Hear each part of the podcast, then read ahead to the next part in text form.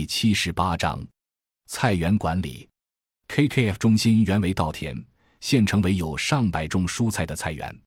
菜园分为六小块，每块之间有一米宽的水沟，发挥存水与隔离的效果。部分菜园分给了各工作人员去经营。菜园主要发挥以下三种作用：对外，与其他 NGO 联合推动蔬菜运动。即让普通泰国民众回想过去记忆中菜的味道，结合现实状况进行分析反思，进而改变人民的观念。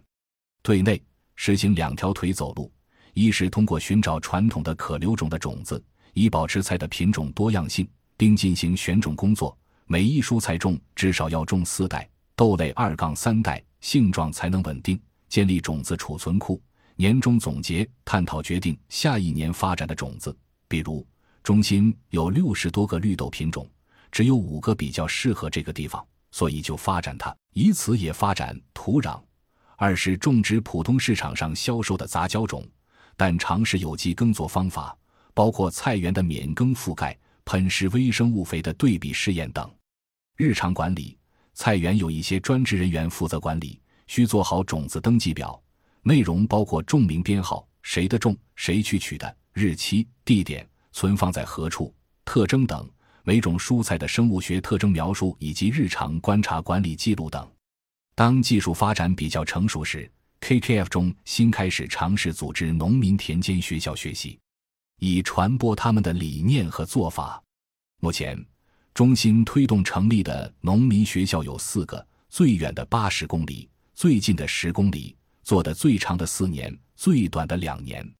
一个工作人员负责一个学校，一个学校一般有二十至五十个学员。活动地点或设在当地的小学，或村中的寺庙，或某一农户家。推广农民学校最大的麻烦是，改变农民的思想观念很难。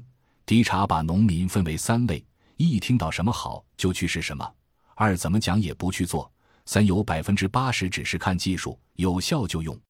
不过。农民学校对这些学员还是有相当的吸引力。一个很大的原因是，中心推行的做法在降低农民的生产成本方面却有明显效果。平均来说，一茬每来地的本钱，常规做法约两千六百株，和人民币五百二十元；中心做法约一千二百株，和二百四十元。二者产量则相当，每来约一吨，但品质更优。此外，农民也免于农药的毒害，身体和精神状态好多了。